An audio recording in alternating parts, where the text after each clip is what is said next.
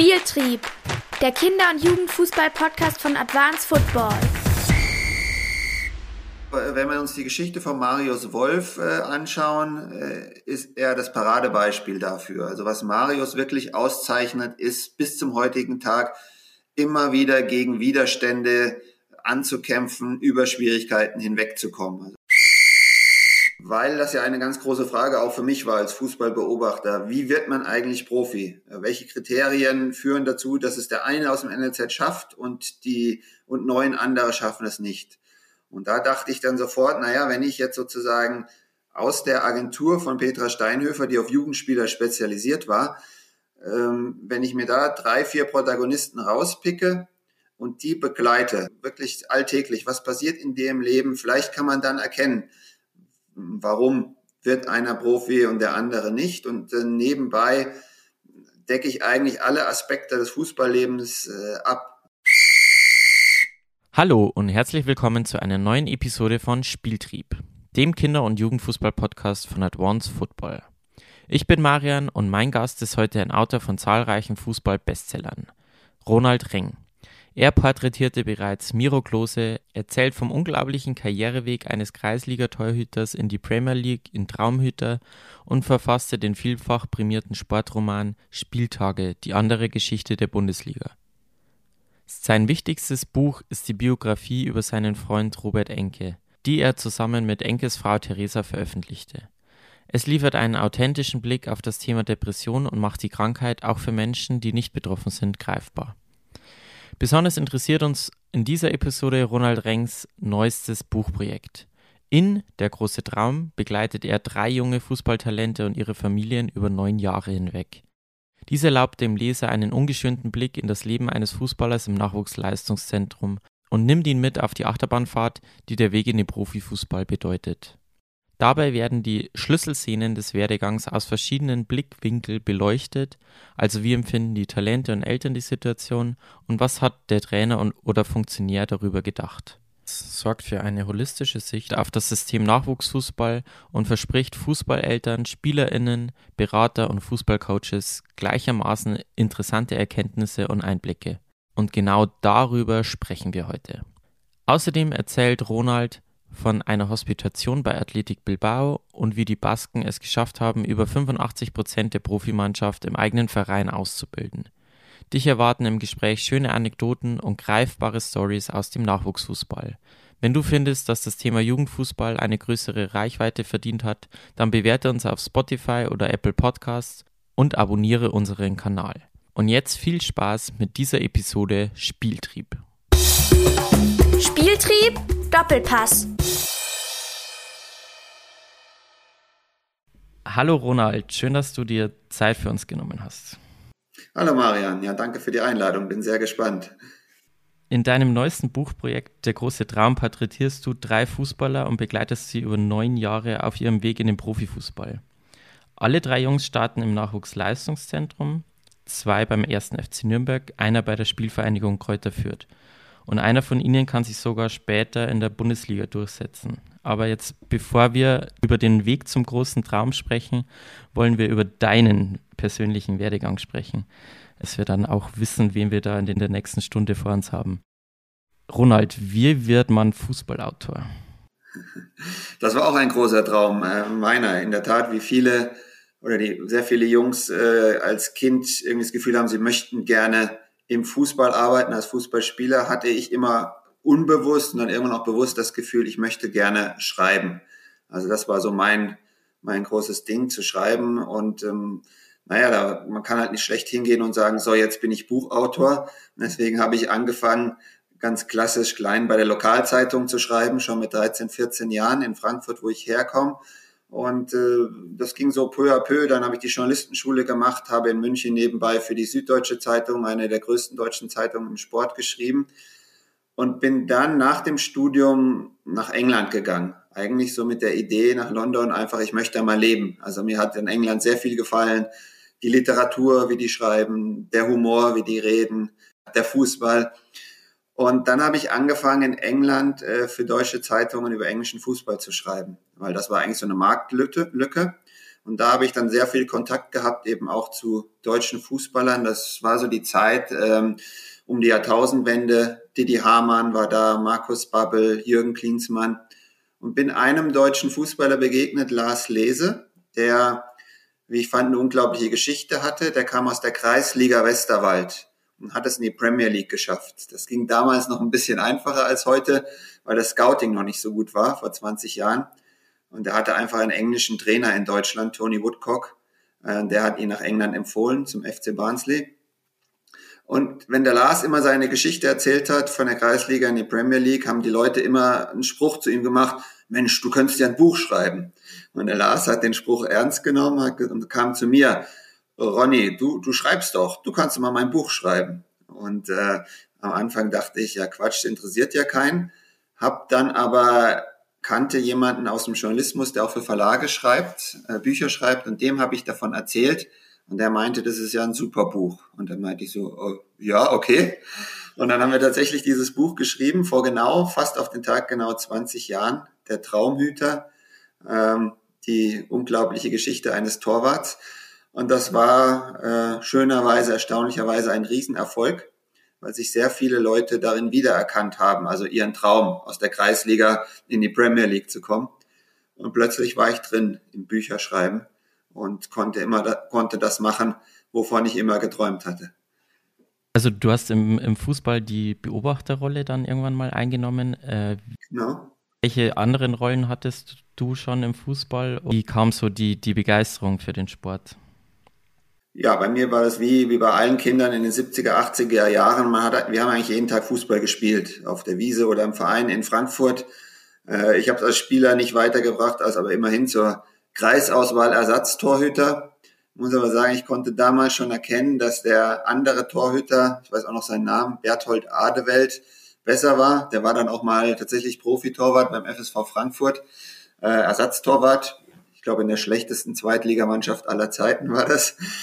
Ähm, und irgendwann habe ich dann sogar Leichtathletik auch gemacht, aber ich hatte so die, die klassischen Fußballanfänge. Und ähm, das war also Sport war mein Metier. Und deswegen habe ich da auch zu schreiben begonnen. Und jetzt äh, bin ich da seit 20 Jahren der Beobachter und da kommt man natürlich auch in dann ganz verschiedene Rollen rein. Also ähm, Beispiele, eine, eine eher traurige Geschichte, ein, ein recht guter Freund von mir, äh, der Robert Enke, der war damals Torwart beim FC Barcelona, da habe ich ihn kennengelernt. Der hat sich ja äh, in Depressionen selbst getötet und dann sollte ich auch seine Geschichte aufschreiben als Buch und seitdem arbeite ich bei der Robert Enke Stiftung mit zur Aufklärung über mentale Gesundheit oder was sind eigentlich psychische Krankheiten und da gehen wir viel in Fußballvereine, äh, viele Nachwuchsleistungszentren und halten da Fort Aufklärungsvorträge. Ne? Also diese Rolle mache ich auch und dadurch, dass ich mehrere Sprachen spreche, seit äh, 25 Jahren irgendwie immer im Ausland lebe, England, Spanien, ähm, Italien, werde ich auch viel kontaktiert von deutschen Fußballtrainern, die mal ein Praktikum machen wollen im Ausland. Äh, da bin ich auch mal als Übersetzer tätig. Also das sind so nette Nebenrollen oder ich helfe einem, einem Trainer bei seiner, bei seiner Medienarbeit. Aber hauptsächlich und eigentlich bin ich immer noch äh, der Beobachter und Fußballschreiber, Schreiber von erzählerischen Fußballbüchern. Also das sind jetzt keine reinen Lehrbücher, sondern ich versuche so das große Ganze des Fußballs äh, abzubilden, so dass man das auch äh, ja, mit, mit Spannung am Buch kleben kann und, und lesen kann. Und mittlerweile bist du auch Spielerpapa, das ja auch ein, eine große Berufung sein kann, wie wir dann später noch äh, hören werden. Dazu passen auch ganz gut ein paar Zuschauerfragen die uns über unsere Facebook-Gruppe erreicht haben. Der Jürgen fragt, was ist dein Lieblingsspieler aktuell und schon immer? Aktuell und schon immer. Also schon immer ist schwierig. Ich habe tatsächlich wechselnde Vorlieben. Mein allererster Lieblingsfußballer in den 70er, 80er Jahren als Kind war Rudi Wimmer, der Torwart vom Karlsruher SC. Ich war selber Torwart und äh, ihr müsst euch das vorstellen, 70er, 80er Jahre. Alles, was man vom Fußball gesehen hatte, im Fernsehen war in der Sportschau samstags drei mal sechs Minuten Zusammenfassung von drei Bundesligaspielen. Da hast du den Karlsruher SC also eigentlich nie gesehen, weil die waren ja einmal im Jahr gegen Bayern München. Und das andere, was du gesehen hast, ist, wenn du ins Stadion gegangen bist. Und ich bin zur Eintracht oft ins Stadion gegangen und wir hatten damals bei der Eintracht leider keine guten Torhüter. Jürgen Pahl und Klaus Funk mögen es mir verzeihen. Die waren eher bekannt für, für ihre Slapstick-Fehler. Und deswegen hatte ich immer so die, bei den Gegnern auch nach, äh, eigentlich als Kind nach einem Idol gesucht. Und vielleicht war das das eine gute Spiel von Rudi Wimmer in seiner Karriere. Ich kann mich nicht erinnern. Auf jeden Fall hat er mal ein Bombenspiel für den KSC gemacht und seitdem war das mein Idol damals. Später als Beobachter hat mir Andres Iniesta wahnsinnig gut gefallen beim FC Barcelona, weil den habe ich wirklich von seinem allerersten Spiel miterlebt beim FC Barcelona. Ich glaube, sein allererstes Spiel war 2002 in, in Belgien im, in der Champions League in, ich meine, in Brügge wäre das gewesen. Von da an hat er mich, habe ich immer gern gemocht. Und mal jetzt mein absoluter Lieblingsspieler ist äh, Daichi Kamada von Eintracht Frankfurt, weil der hat eine eine eigentlich einzigartige Leichtigkeit der, der Bewegungen, wie der sich bewegt. Der, ich habe immer das Gefühl, der schwebt fast über den Platz und der hat solche, also der äh, sieht mehr als wir alle auf dem Spielfeld. Solch eine geniale Eingebung, wann er welchen Pass spielt, ein Verständnis für Raum und Zeit, das finde ich absolut faszinierend. Ich gucke tatsächlich im Fernsehen ganz oft äh, Eintracht Frankfurt nur, um Daichi Kamada zu sehen. Wobei er dieses Jahr leider ein bisschen mehr zerfahrener spielt als letzte Saison, wo er wirklich auf dem Weg in die Champions League Klasse war. Was ist deine Lieblingssportlerbiografie, die von anderen geschrieben ist, nicht von dir? Ah, schade, kann ich keine Werbung für meine Bücher machen. Ja. Ähm, ich würde sagen, so von den aktuellen Büchern ist wahnsinnig gut, hat mir gefallen von Andrew Agassi, dem Tennisspieler Open, eine Autobiografie. Der hat einfach einen fantastischen Ghostwriter, äh, Möhringer, einen wirklich literarischen amerikanischen Schreiber. Und das ist ähm, also völlig unverstellt, erfährt man alles über ihn. Aber ich würde eigentlich empfehlen, ein Buch ähm, aus einer Zeit, die wir alle, wahrscheinlich wirklich alle, die wir heute hier zuhören oder wir beide reden, nicht miterlebt haben, nämlich von Fritz Walter dem Kapitän der ersten deutschen Weltmeisterschaftsmannschaft 1954. Das, das Buch heißt 3 zu 2, so wie das Endergebnis äh, gegen Ungarn und berichtet ähm, von diesem Sieg gegen Ungarn, von diesem Weltmeisterschaftssieg. Und der Fritz Walter schafft es, äh, was alle guten Bücher ausmacht. Er gibt uns Lesern das Gefühl, dass wir wirklich dabei sind, dass wir bei ihm in der Kabine stehen, dass wir auf dem Platz stehen, da mitfiebern.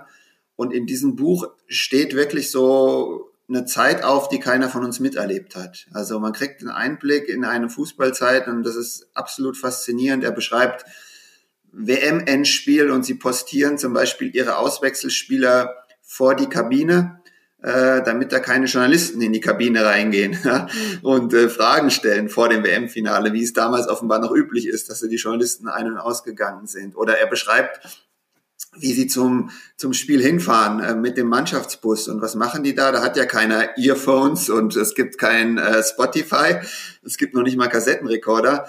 Die singen dann selber Wanderlieder und Volkslieder, um sich die Zeit zu verbringen. Und das ist so liebevoll und gleichzeitig so spannungsgeladen beschrieben. Es ist ein ganz tolles Buch. Mir hat es damals der äh, Bernd Hölzenbein, der Weltmeister von 74, empfohlen. Der hatte das äh, selbst als Kind gelesen und hat es immer wieder gelesen und ich habe es meinem Sohn gegeben, der war vor drei, vier Jahren, da war der also so, so 13, 14, also der wirklich geprägt ist von YouTube und eben Spotify.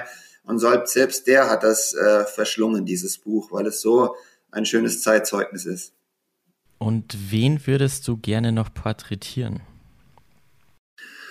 Ja, meistens ergibt sich das ja erst noch. Also ich hätte wahnsinnig gerne porträtiert, das habe ich auch angefragt, den Christian Streich den hätte ich gern mal ein Jahr lang begleitet. Ähm, und dann habe ich ihn auch getroffen, ähm, um darüber mit ihm zu reden. Und das war einer der schönsten Abende meines Berufslebens.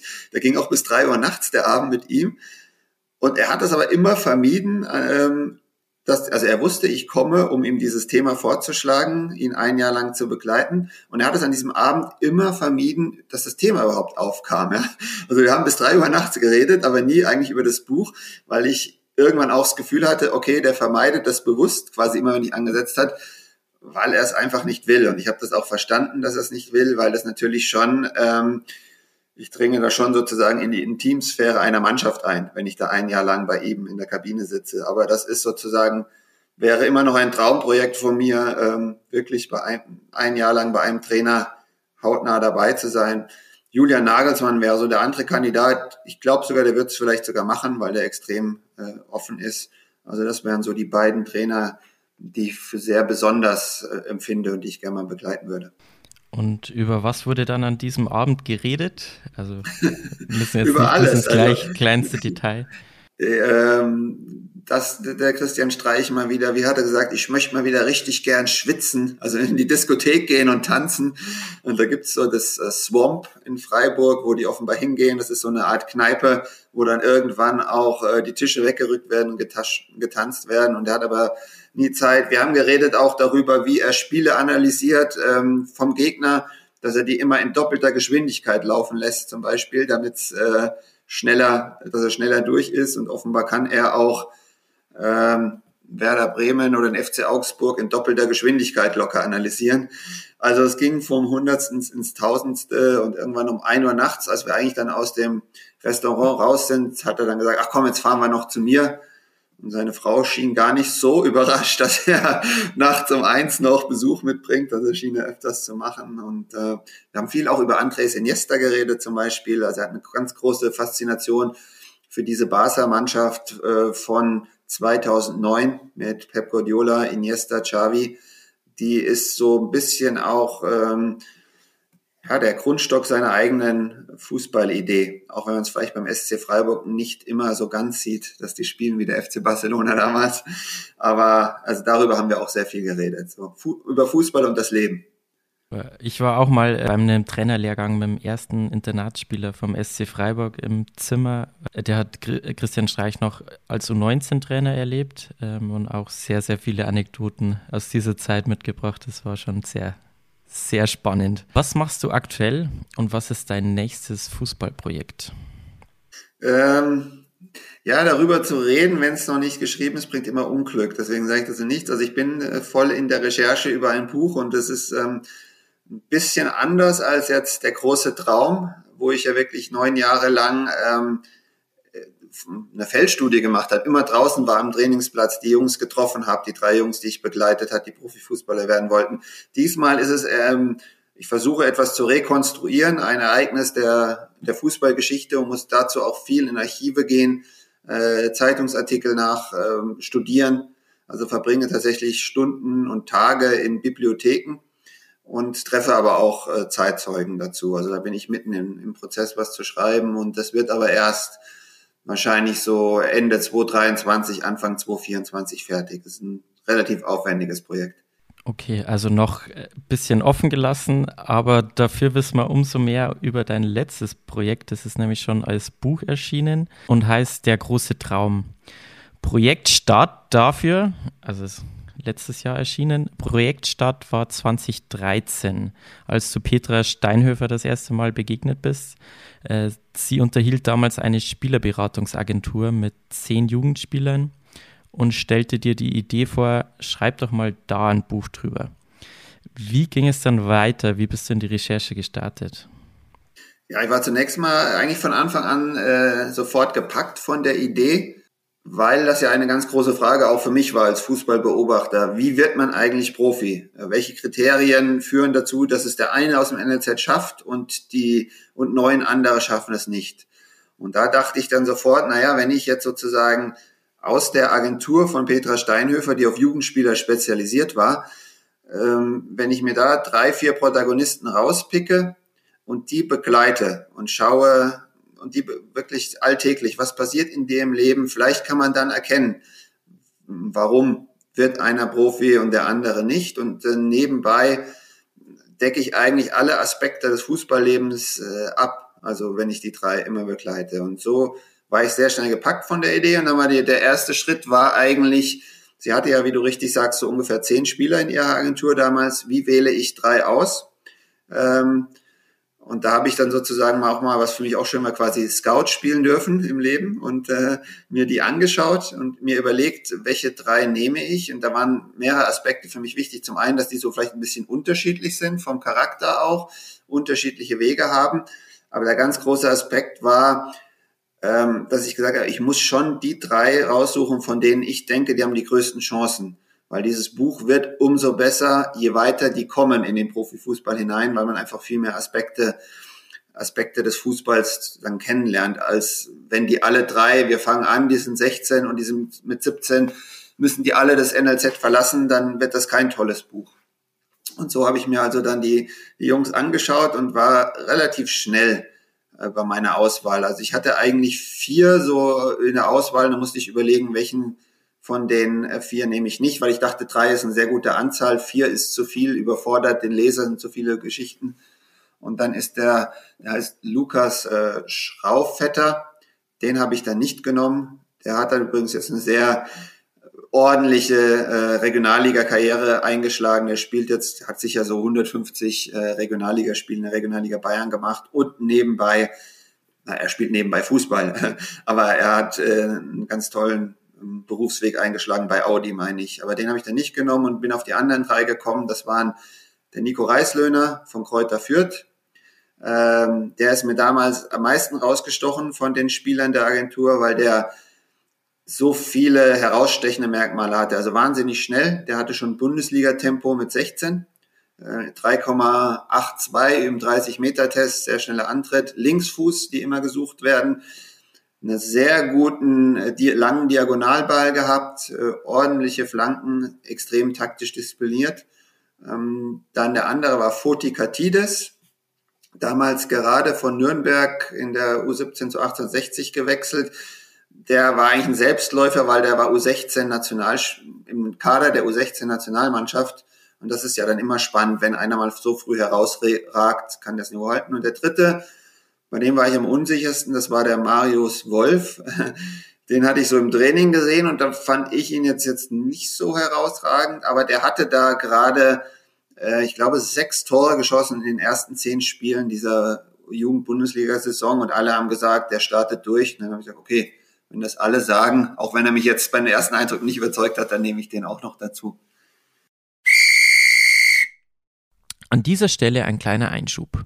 Viele kennen ja bereits unseren Nachwuchsfußball-Blog oder diesen Podcast. Was Advanced Football ist, wissen jedoch die wenigsten. Unsere Vision ist es, dass jedes Kind ein besseres Fußballtraining erleben kann. Und dafür haben wir eine Videoplattform entwickelt, die sich an den Bedürfnissen und Anforderungen von dir als Jugendtrainer oder Jugendtrainerin orientiert. Auf der Plattform kannst du dich wann und wo du willst fortbilden und musst dafür nicht extra Urlaub nehmen. Oder du kannst auch in 10 Minuten dein ganzes Training planen. Du musst dich nicht durch unzählige PDFs quälen, sondern siehst in kurzen Videos, wie die Übung funktioniert, welche häufigen Fehler die Kids machen und wie du diese coachen kannst. Alles super veranschaulicht mit den passenden Spielszenen. Dabei ist es egal, ob du bereits ein erfahrener NLZ-Trainer bist oder gerade erst als Trainerpapa oder Trainermama gestartet hast. Moderne Übungen und Spielformen sorgen für mehr Spaß und Entwicklung durch dein Training. Jetzt auch neu mit Übungen vom VfL Wolfsburg und vom VfB Stuttgart. Das Plattform-Abo ist flexibel, monatlich kündbar und du kannst die ersten 24 Stunden kostenlos testen. Und jetzt haben wir für dich als treuen Spieltriebhörer 50% auf den ersten Monat. Einfach den Link in der Folgen Beschreibung klicken und bei Abschluss den Code Spieltrieb 50 eingeben. Den Code findest du natürlich auch in der Beschreibung. Danke für deine Aufmerksamkeit und wenn du Fragen oder Feedback hast, dann schreib uns einfach an.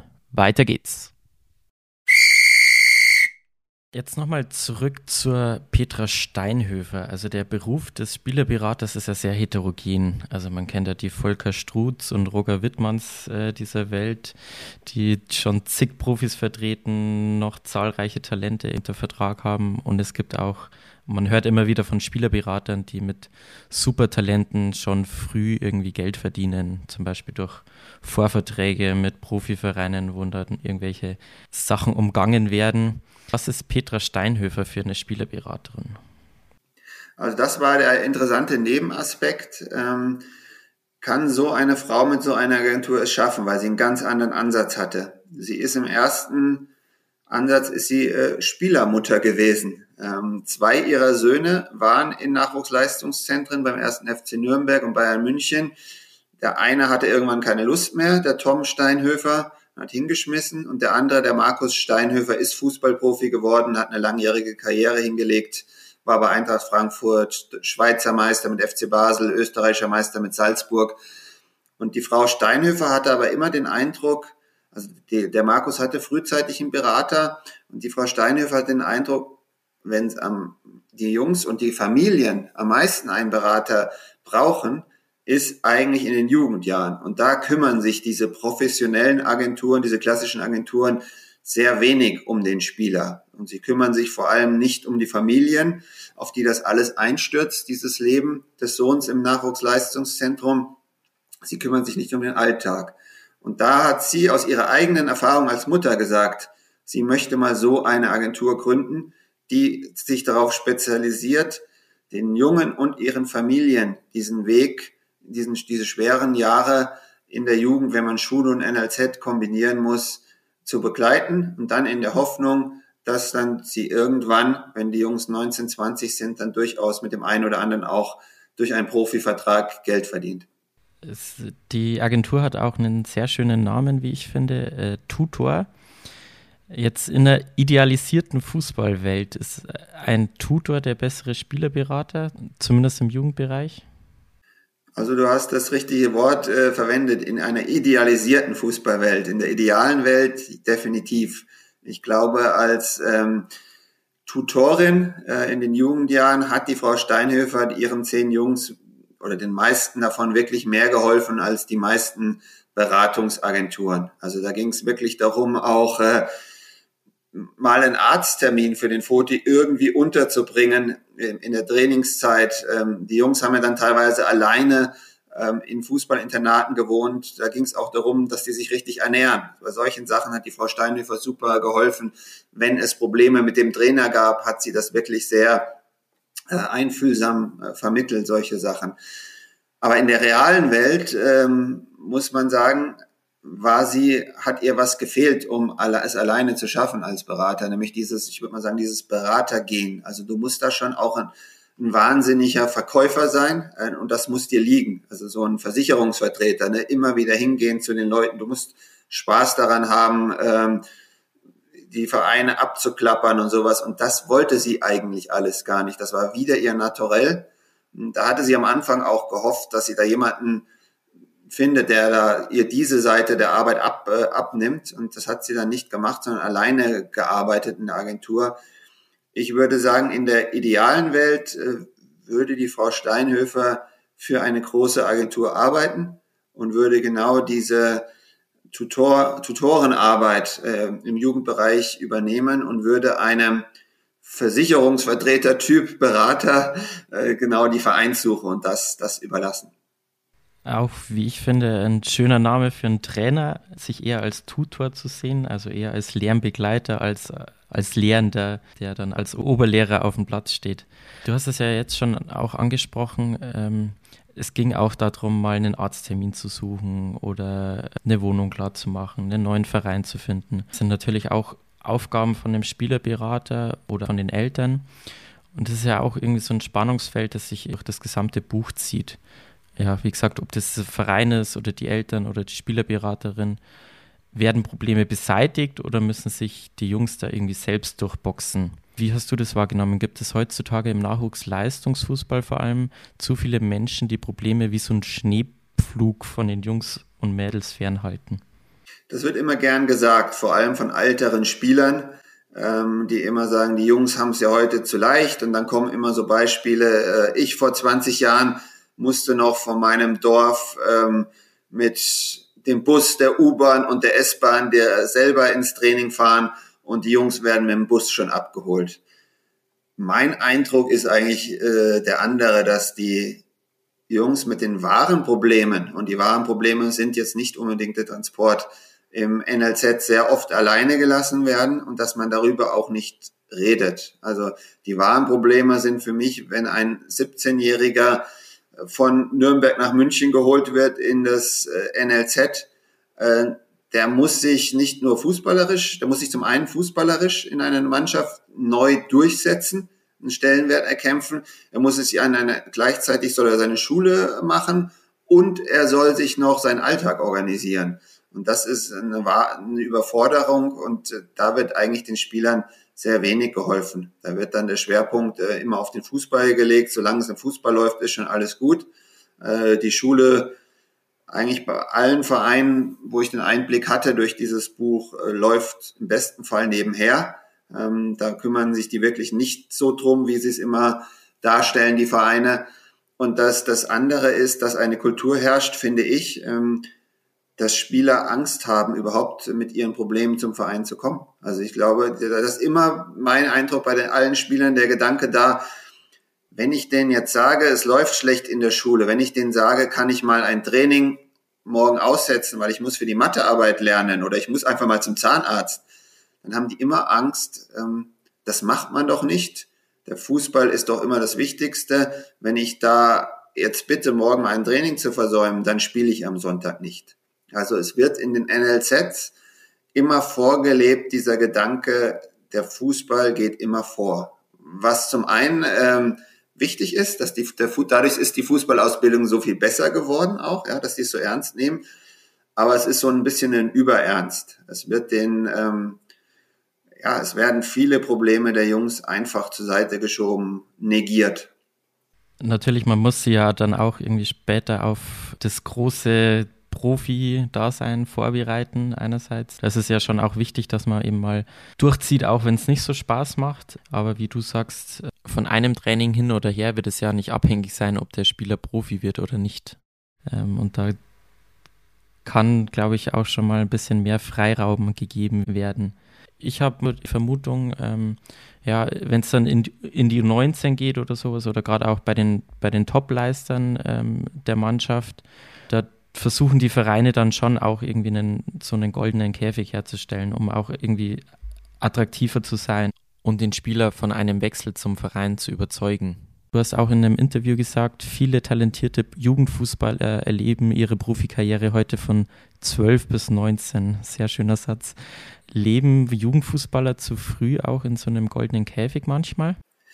Nee, das glaube ich nicht. Also was du beschrieben hast, das gilt wirklich für die absoluten Top-Ausnahmen, so wie der äh, Musuko bei Dortmund. Ne? Also da wird natürlich alles getan, um den bei Dortmund zu halten, weil der wahrscheinlich schon Angebote auch von fünf äh, tollen englischen Vereinen hat. Aber das ist wirklich einer, das sind vielleicht zehn von 11.000 äh, im, in den NLZ, äh, würde würd ich sagen. Also was ich damit meinte, dass sie ihre Profikarriere von 12 bis 19 erleben, ist die auch in der Eigenwahrnehmung leben die Jungs ähm, Profifußball. Also ich trage jetzt das Trikot der TSG Hoffenheim. Ich habe das Wappen auf der Brust.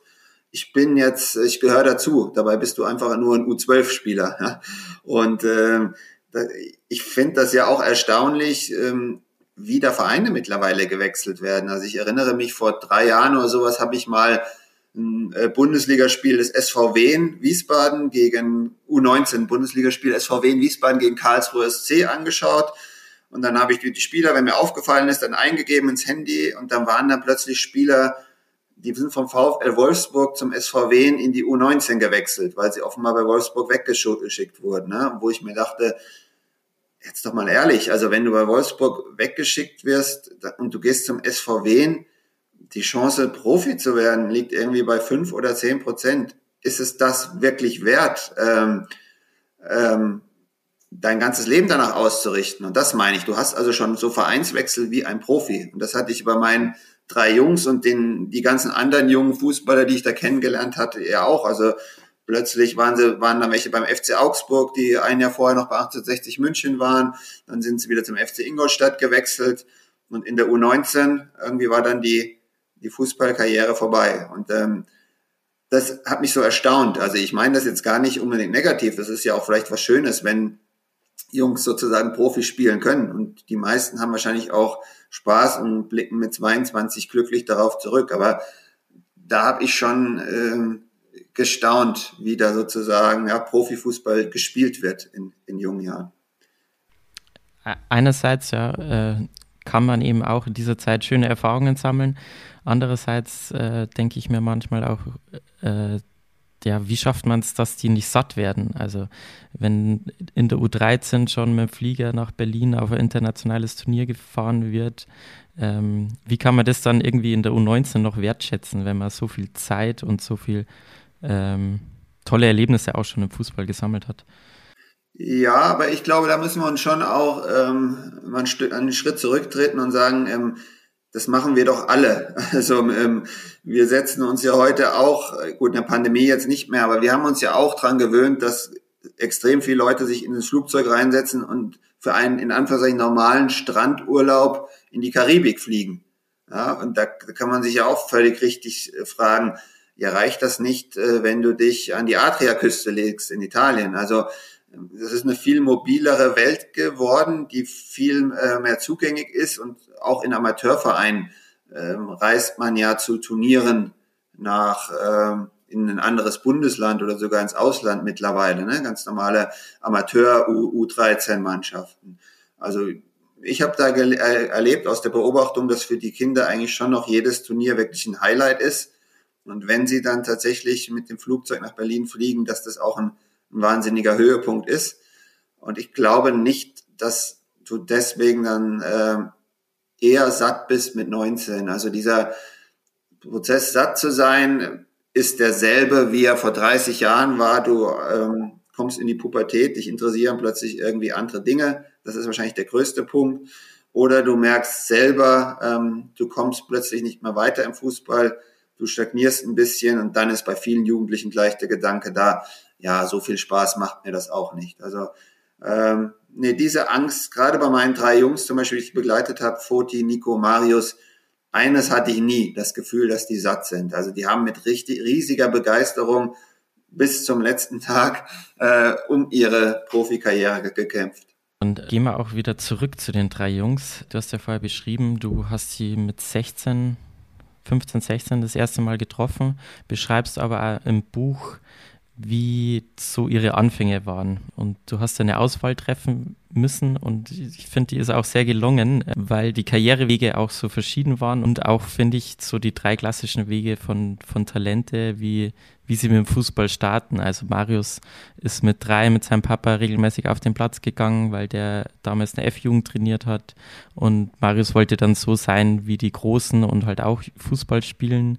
Nikos Mutter war gleichzeitig seine Trainerin und hat ihn auch in der Freizeit gefördert, also auch mal ermuntert, gegen das Garagentor auch mal mit dem schwachen Fuß zu bolzen und nicht zu sagen, jetzt hör mal auf, das ist viel zu laut, äh, was sollen die Nachbarn denken? Und Fotis Eltern interessieren sich eigentlich wenig für den Fußball. Der Papa kommt, glaube ich, trotzdem aus dem Leistungssport, der war Schwimmer und melden ihn auch mal ins, zum Training an, weil man das eben so macht und wahrscheinlich auch dass äh, der Kleine mal ein bisschen überschüssige Energie abbauen kann. Und du schreibst auch 1-1 sie und das war diese unbändige Lust zu spielen. Ist das die Voraussetzung, dass es dann irgendwann ins NLZ weitergeht? Nee, ich würde sagen, die Voraussetzung fürs NL, dass es ins NLZ geht, ist erstmal eine wahnsinnige koordinative Begabung und eine wahnsinnige Begabung, ein wahnsinniges Gespür für den Ball. Das ist die Voraussetzung ins NLZ. Und das finde ich auch eine interessante Beobachtung. Ähm, ich habe ja auch, wenn ich bei den drei war, nebenbei mal einfach Spiele von kleineren angeschaut, also eine U12 oder eine U13 oder bei unserem Sohn jetzt. Und ich finde, ich bilde mir ein, du hast in jeder dieser NLZ-Mannschaft auch Spieler, die eigentlich gar keine große Lust haben, Fußball zu spielen. Die einfach ähm, vielleicht das Pech haben oder, oder das Glück haben, dass sie das wahnsinnig gut können, mit dem Ball umgehen aber denen merkst du keine Freude an beim Spielen. Die, gerade beim NLZ-Fußball. Da hast du eigentlich in, in jeder U12, finde ich, sehe ich da, oder U13 so, so Jungs, die sehr geschickt sind am Ball, aber deren ganzen Körpersprache eben nicht diese unbändige Lust ausstrahlt. Also ich nenne die immer äh, Ballspieler. Das sind Kinder, die wahnsinnig gerne mit dem Ball gespielt haben, aber die sich für das Fuß, für Fußball als strategisches Spiel, was es ja im, im NLZ dann ist, für diese ganze Strategie überhaupt nicht interessieren. Und da hatte ich jetzt zum Beispiel bei unserem Sohn auch in der Mannschaft, da waren dann auch zwei, die haben tatsächlich damit 14, 15 aufgehört, weil das Spiel dann sozusagen taktischer, strategischer wurde und die haben sich dafür einfach nicht interessiert. Vielleicht war das auch fehlende geistige Reife in dem Moment und es wäre mit 17, 18 gekommen. Aber die wollten einfach den Ball am Fuß haben und losrennen. Ja. Und ähm, dieses Zusammenspielen, zu überlegen, ähm, was ja vielen dann auch anderen Spaß macht, wann passe ich wohin, das hatten die nicht. Und Nico, Foti und äh, Marius hatten eigentlich schon immer eine eine wahnsinnige Freude nicht nur am Ball spielen, also nicht nur auf diesem Bolzplatz spielen, sondern wirklich am Fußball spielen, zu überlegen, wie kann man im Zusammenspiel ähm, was erreichen, ganz unterschiedliche Pässe spielen und, und solche Sachen. Also das ist eine, eine andere Lust noch. Ja, also natürlich, das wollte ich auch nicht absprechen, dass gewisses Talent natürlich auch vorhanden sein muss. Aber also auch für uns, wir sagen immer, make your players love the game ist eigentlich so die, die erste Aufgabe, die ein Trainer hat, den irgendwie so positiv fürs, für den Fußball zu emotionalisieren, äh, weil sie dann eben auch empfänglicher sind und dann aus sich heraus den, den Ehrgeiz entwickeln. Ähm, jetzt sind die Jungs im NLZ, also in Nürnberg und Fürth anfangs, und alles dreht sich um Fußball in der ganzen Familie, wie man nachlesen kann. Wie sind die Familien damit zurechtgekommen? War ein ganz, ganz interessanter Aspekt. Also die Familien wurden da ja so richtig unvorbereitet hineingezogen. Ja, die sind, äh, die hatten ein ganz normales Familienleben, sind alle drei eher handwerkliche äh, Familien. Also die, die Väter haben sehr viel an den Häusern zu Hause rumgehämmert und gebastelt und äh, sie kannten in ihrem Dorf, die, die Wolfs zum Beispiel, sind da auf dem auf den äh, Fußballplatz des Dorfvereins gegangen sonntags und haben äh, dann Brötchen gegessen und sowas. Also hatten ein ganz normales Sozialleben und plötzlich kommt da was in ihr Leben wie ein Raumschiff, nämlich der NLZ-Fußball und fordert nicht nur den Jungen, sondern fordert die ganze Familie heraus, ihr Leben danach auszurichten. Also es ging los, bleiben wir beim Beispiel von Marius Wolf, die lebten anderthalb Stunden entfernt von, von Nürnberg. Wie kommt der Junge viermal die Woche dahin?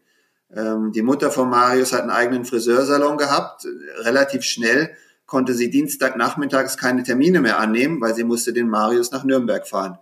So, also dein ganzes Leben richtet sich nach dem Fußball schon mal praktisch aus. Ähm, du kommst, der Junge kommt mittwochsabend nach Hause, oh Gott, jetzt muss ich schon wieder eine Wäsche waschen, sonst hat er morgen keine Trainingsklamotten. Aber emotional richtet sich dein ganzes Leben auch plötzlich nach dem Fußball aus. Also das war das Faszinierende. Da gibt es offenbar für die wenigsten Eltern ein Mittel dagegen, sich nicht äh, emotional reinziehen zu lassen. Die fahren dann natürlich da neugierig hin, schauen zu und auf einmal ist das das Wichtigste, spielt mein Kind am Samstag oder sitzt es auf der Auswechselbank. Das sind für die Eltern, mir kommt vor, wahrscheinlich, weil er, mir kommt vor, noch mehr als für die Kinder, emotionale Nackenschläge, wenn dem Kind irgendwas äh, im Fußball nicht so läuft, wenn er ausgewechselt wird, wenn er schlecht spielt Vielleicht, weil du natürlich als Elternteil immer so ein bisschen in der Beschützerrolle bist und du dann das Gefühl hast, oh je, mein armer Junge, der muss doch traurig sein, wenn er auf der Ersatzbank sitzt. Die Kinder, hatte ich den Eindruck, stecken das zum Großteil äh, besser weg. Also die nehmen das einfach als gegeben hin, als Teil des Fußballsystems bis zum gewissen Grade. Aber die Familien werden also emotional aufgefressen ähm, von dem, was im Fußballverein passiert und interessanterweise kommen relativ schnell in so eine Angststarre, dass sie Angst haben, irgendetwas, was ihnen missfällt, beim Verein anzusprechen oder irgend persönliche Wünsche zu äußern, wie zum Beispiel ähm, am Samstag äh, feiere ich, der Vater, meinen 50. Geburtstag und ich möchte gerne mit der ganzen Familie an diesem Samstag, ähm, weil ich das Wandern liebe, einen Ausflug machen in den in dem Pfälzer Wald oder sonst wohin. Das traut sich kein Vater mehr zu sagen beim Verein, weil sie denken, nee, nee, da hat mein Sohn ja einen Nachteil. Also das äh, war ja eine faszinierende psychologische Feldstudie, was das mit Menschen macht. Kann man darauf vorbereitet sein? Also hast du das Gefühl, die Eltern waren irgendwie, denen war bewusst, was es heißt, mein Kind geht ins NLZ, was das mit der Familie macht? Also die Eltern waren in keinster Weise vorbereitet.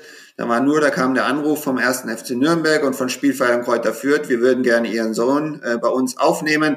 Da war bei den Eltern einfach nur, äh, einfach nur stolz da, unser Kind darf jetzt das Trikot des Bundesligisten tragen.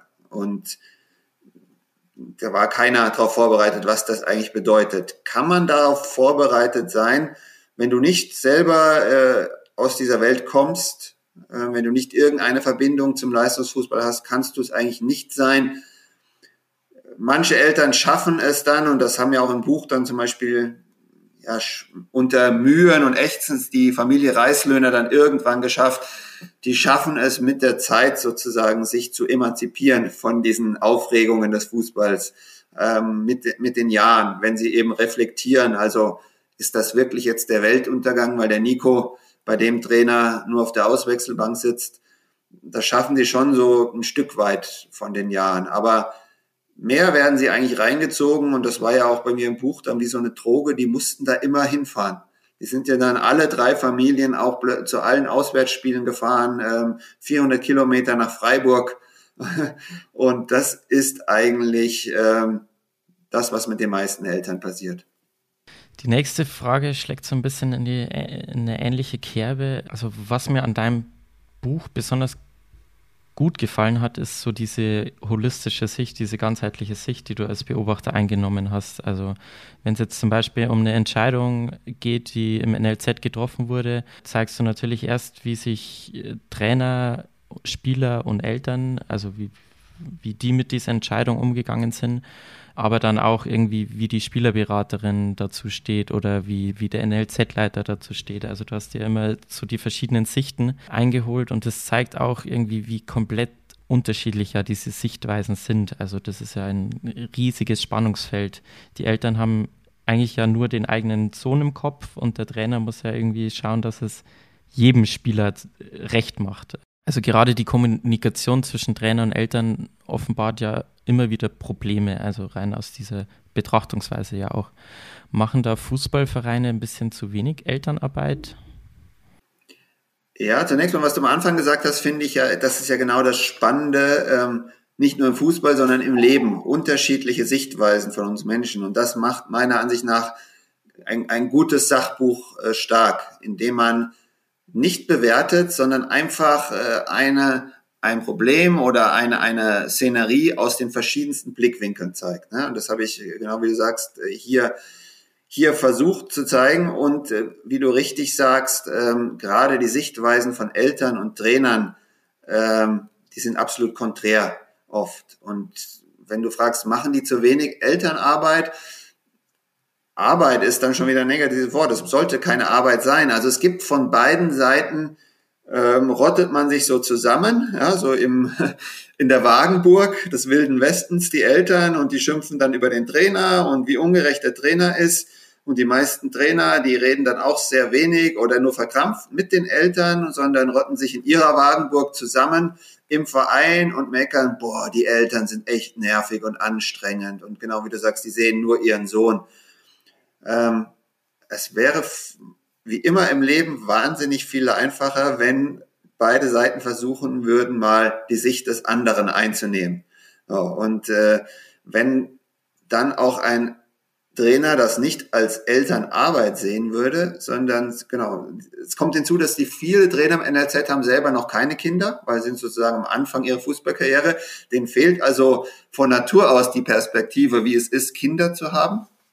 Und fast keiner der Eltern war jemals Trainer. Denen fehlt die Perspektive, wie es ist, eine, für eine ganze Mannschaft sorgen zu müssen.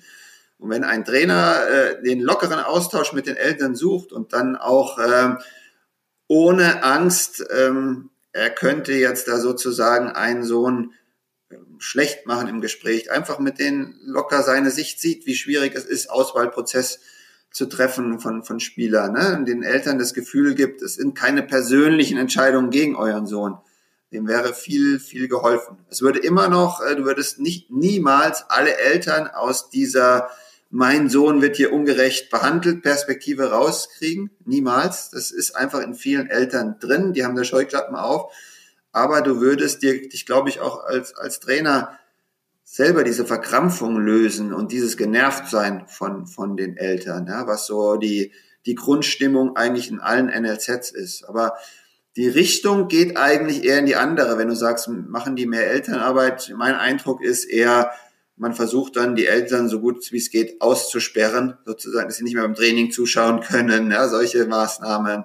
Ähm, ich glaube, damit macht man das Ganze nur künstlich. Es gab so ein, zwei Trainer, mir fällt zum Beispiel der Achim Bayerlotzer ein, der ja dann auch Profitrainer wurde, den kennen vielleicht viele, der war bei Kräuter Fürth, als ich diese Feldstudie gemacht habe für das Buch, gerade U17-Trainer, Der hat das schon versucht, weil er auch vom Berufswegen Lehrer ist vielleicht, also er hat eine andere Vorbildung gehabt, mit den Eltern ein relativ natürliches Gespräch zu führen. Das war ein gutes Beispiel. Ne? Ein weiteres gutes Beispiel hast du ja schon in unserem Vorgespräch genannt. Das war der Herr Bischof. Ähm, der hat auch eine eigene Kapitelüberschrift in deinem Buch bekommen, die da lautet: Jeder Fußballer braucht einen Herrn Bischof. Er war der Trainer von Marius und Foti. Was hat ihn als Trainer ausgezeichnet?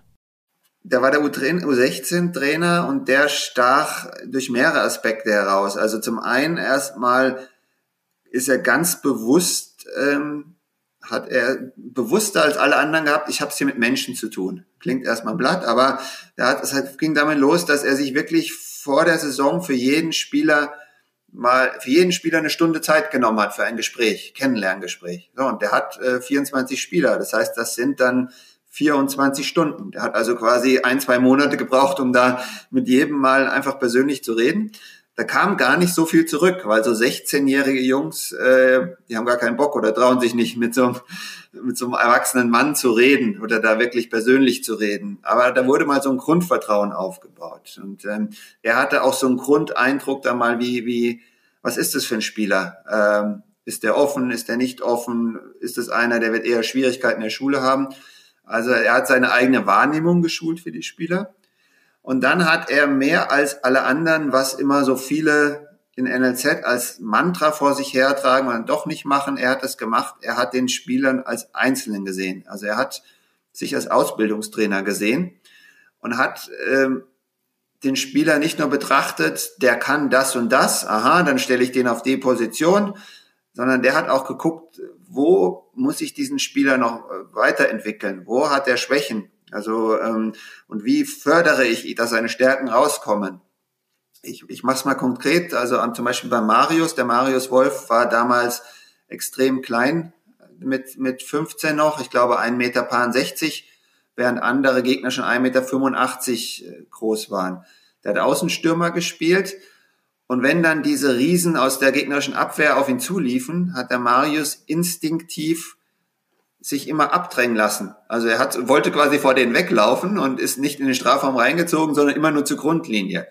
Und das hat der Herr Bischof gesehen und äh, hat bewusst versucht, das zu ändern. Hat das Gespräch mit ihm gesucht, Marius, schau doch mal, ähm, du hast diesen Instinkt, das ist natürlich vor den Großen zu flüchten, aber du bist technisch viel besser als die. Wenn du in den Strafraum reinziehst, was passiert im schlimmsten Fall? Der Große stürmt auf dich zu, und wenn du weiter dribbelst mit deiner Technik, im schlimmsten Fall kriegst du einen Elfmeter, weil der irgendwie so in dich reinkracht. Versucht es. Und dann hat das nicht nur mit ihm besprochen, sondern die haben das im Training, in den Abläufen immer wieder geübt. Marius reinziehen. Mit Foti hat er gemerkt, der Foti wird panisch vor dem Tor und hat bei Torschussübungen dann angefangen mit ihm. Und er wusste aber, der Foti, ähm, den muss man sozusagen mit spielerischen Zielen kitzeln. Das hat er im Gespräch erkannt. Also da hilft's, bei dem hilft's nicht, wenn ich dem immer wieder sage, Foti, äh, schieß mit dem Innenriss, sondern hat, hat pass auf, Foti, wir machen hier ein Spiel äh, für dich nach dem Training. Ähm, ich hänge in, in, jeden, in jeden Torecke ein Trikot mit einer anderen Farbe und ruf dir zu grün und dann musst du da hinschießen, wo das grüne Trikot hängt in das Toreck oder rot unten in das rechte Toreck. So hat er also sich überlegt, wie erreiche ich einen Spieler am besten und wie trainiere ich das? Und zwei, zwei Aspekte und das hat er wirklich ähm, fast mit, mit jedem einzelnen Spieler gemacht. Wahnsinnig zeitintensiv, aber auch mit wahnsinniger Freude. Ja, das sind viele gute Punkte drin, die wir auch immer wieder mit den Trainern haben, kann man natürlich auch unterschiedlich umsetzen, aber irgendwie so spezielle Aufgaben geben ist ein, ist ein tolles Beispiel. Ich würde auch jeden Trainern ermuntern, mit den Spieler und Spielerinnen immer mal wieder in zwanglose Gespräche zu kommen. Sei es im Weg zum Spiel oder von der Kabine auf den Platz. Und dabei muss es ja auch nicht immer um Fußball gehen, sondern auch mal um die Lebensrealität der Kinder und Jugendlichen. Also Fortnite, FIFA, Schule und welche Musik sie hören. Das hilft mir dann als Trainer auch wieder im sportlichen Bereich. Individualisierung ist jetzt auch so ein, so ein Trendthema. Ähm, auch sehr schönes Beispiel, das du da genommen hast. Und eben für mich der wichtigste Punkt, der Trainer als Helfer und nicht als ständiger Mahner und Kritiker, der nur fordert, macht das so und so. sondern den Jungs und Mädels bei ihren Problemen zu helfen, ihnen Lösungen an die Hand zu geben. Dass sie auch merken, ich bin nicht nur der, der ständig bewertet, sondern ich will sie als Spieler weiterentwickeln und das verändert wieder meine Rolle als Coach. Jetzt denken wir die Kapitelüberschrift mal umgekehrt. Welche Trainer können die Spieler in den Leistungszentren eher nicht gebrauchen? Ja, da habe ich auch, auch, auch welche kennengelernt. Also ähm, der eine Typ, das war dann der, der hieß Tobias Zölle in der U17 beim ersten FC Nürnberg. Vielleicht auch ein, das jetzt nicht irgendwie mit persönlichen Schuldzuweisungen verbinden, sondern um es einfach System zu erklären, warum kommt es zu solchem Trainerverhalten im System NLZ. Der war also sein erstes Jahr äh, hauptberuflich NLZ-Trainer. So, und dann kriegen die ja immer einen kurzfristigen Vertrag der stand also schon unterschwellig unter dem Druck, ich möchte gerne beruflich Trainer werden, ich darf hier nicht versagen, ich muss mich hier beweisen im ersten Jahr. Dann hatte der eine relativ äh, gute Mannschaft und hat früh gemerkt, mit dieser Mannschaft kann ich süddeutscher Meister werden. Ähm, und dann genau geht dieser Prozess in Gange. Ich krieg dafür viel Lob, ich gewinne ja immer, wir spielen schön Fußball. Dann gerät aber, geriet bei diesem Herrn Zölle völlig in den Hintergrund die Idee, meine Hauptaufgabe ist ja eigentlich, äh, alle Spieler, so viele Spieler wie möglich äh, individuell besser zu machen. Also es, es ging darum, ähm, dass die spielen, die am weitesten sind, und das ist in der U17 nun mal sehr oft einfach ein Spieler, die körperlich weiter sind. Und auch da können wir wieder konkret werden. Ähm, der kleine Marius Wolf, hat dann überhaupt nicht mehr gespielt, weil der war halt U17 Bundesliga, der war halt körperlich, äh, hat es schwer gehabt, sich durchzusetzen. Und es gab zwei andere Stürmer, die körperlich enorm weit waren, der Teflik Öztürk und der Stefan Schreiber, die auch Tore geschossen haben. Der Trainer hatte also immer auch das Gefühl, ich mache es ja richtig, wir gewinnen, wir sind Tabellenerster. Öztürk und Schreiber spielen so gut, die muss ich doch fördern, indem ich äh, sie spielen lasse. Und da geriet dieser Gedanke, Moment mal, aber wie viel beziehen die aus ihrer Klasse nur aus ihrem derzeitigen körperlichen Vorteil? Und was ist eigentlich mit, da gab es mehrere Spieler, mit einem Spieler wie Marius Wolf, wenn der sich noch körperlich entwickelt? Äh, hat der nicht eigentlich mindestens genauso gute Anlagen? Muss ich den nicht auch fördern? Das geriet völlig in den Hintergrund. Und sowas passiert, deswegen habe ich gesagt, nehmen wir es mal weg von der Person, sondern das passiert in diesem System ständig. Dass also aufgrund der Umstände, dass man die Trainer eigentlich in einer Position der Schwäche hält, dass sie Angst haben müssen um ihren eigenen Vertrag, dass sie einfach den Erfolg der Mannschaft bewusst oder unbewusst in den Vordergrund stehen und dann eigentlich falsche Entscheidungen treffen zur Förderung. Ein anderes äh, Phänomen ist, dass du in den NLZs, äh, gerade in der U19, in der U17, in älteren Jahrgängen immer mal wieder Trainer hast, die ungeeignet sind, Jugendtrainer zu sein. Da hatten wir auch ein Beispiel bei Kräuter Fürth, äh, Janosch Radoki in der U19, also der selber mal Profifußballer war, der Fußball kennengelernt hat als ähm, du musst Unmenschliches leisten körperlich, das macht dich äh, härter und besser und der gerade wenn es jetzt nicht lief bei einzelnen Spielern oder in der Mannschaft in seine angelernten Mechanismen verfallen ist, dann musst du damit Härte reagieren. Und das war wirklich teilweise unerträglich auch als Außenstehender zu beobachten, weil du so gespürt hast, ähm, wenn der die ganze Zeit im Training bei jedem Ballkontakt Spieler anschreit, der erreicht die Spieler natürlich nicht damit, der macht die, die Spieler damit fertig, der macht sie schlechter. Das hat wirklich wehgetan, mir als Beobachter das zu sehen. Und erstaunlich war wirklich, dass der Verein das gesehen hat, aber ähm, ihn gewähren hat lassen, immer mit diesem Gedanken, na, der Janosch ist ja ein taktisch, äh, technisch überragender Fußballtrainer. Mehr noch, dass der Verein Kräuter Fürth den Janosch Radoki sogar zum Train Profitrainer befördert hat. Und für mich nicht erstaunlich, nach zehn Monaten endete das in einer Meuterei der Mannschaft, die gesagt haben, das machen wir nicht mehr mit, als nach einer Niederlagenserie er wieder mit seinen angelernten Mechanismen gesagt hat, so, samstags haben wir wieder verloren, Sonntag wird jetzt hier ein Straftraining gemacht. Und das war natürlich äh, der heutigen Mannschaft, die gewohnt ist, nach Wissenschaft, sportwissenschaftlichen Kriterien zu arbeiten, nicht mehr zu vermitteln. Also das ist so der, der das andere strukturelle Trainerproblem, dass du Trainer hast, die einfach ähm, aufgrund ihrer Prägung keine Jugendtrainer sind, pädagogisch. Ja, das Beispiel Marius Wolf ist ja ein sehr, sehr gutes eigentlich. Irgendwie ja auch interessant. Der einzige von den drei Jungs, der dann Profi wurde, war aber auch derjenige, der als erstes aussortiert wurde beim ersten FC Nürnberg. Äh, zwei Jahre davor hat er noch unter besagten Herrn Bischof sechs Tore und 30 Vorlagen ähm, gehabt. Und der neue Trainer hat dann auf körperlich stärkere Spieler gesetzt. Denkst du, da müssen Vereine auch eine klarere Philosophie vorgeben, die den Trainer dann auch ein bisschen in Schutz nimmt, wenn es darum geht, welche Spieler wollen wir eigentlich ausbilden oder wie wollen wir ausbilden? Genau, also das ist ein ganz wichtiger Aspekt, äh, den du gesagt hast, der den Trainer auch in Schutz nimmt. Das ist ja das Problem. Man, es wird von den NLZ, war meine Erfahrung, den Trainern oft gesagt, äh, bla bla bla, äh, individuelle Förderung geht vor. Aber wenn der Trainer die Ergebnisse nicht bringt, ähm, wird er entlassen. Und die haben alle Kurzzeitverträge. Also es müsste erst einmal der erste Schritt sozusagen ein Vertrauensvorschuss der Vereine gegenüber den Trainer sein. Sei es dadurch, dass man denen mittelfristigere Verträge gibt, ähm, drei, vier Jahresverträge, und das den klar macht, äh, den klar macht, pass auf, ich äh, als NRZ-Leitung, ich schaue hier zu bei deinen Spielen, also wie er Fußball spielt, von der Veranlagung, wie du einzelne Spieler ähm, immer wieder bringst, obwohl sie körperlich hinten dran sind. Das gefällt mir hier alles.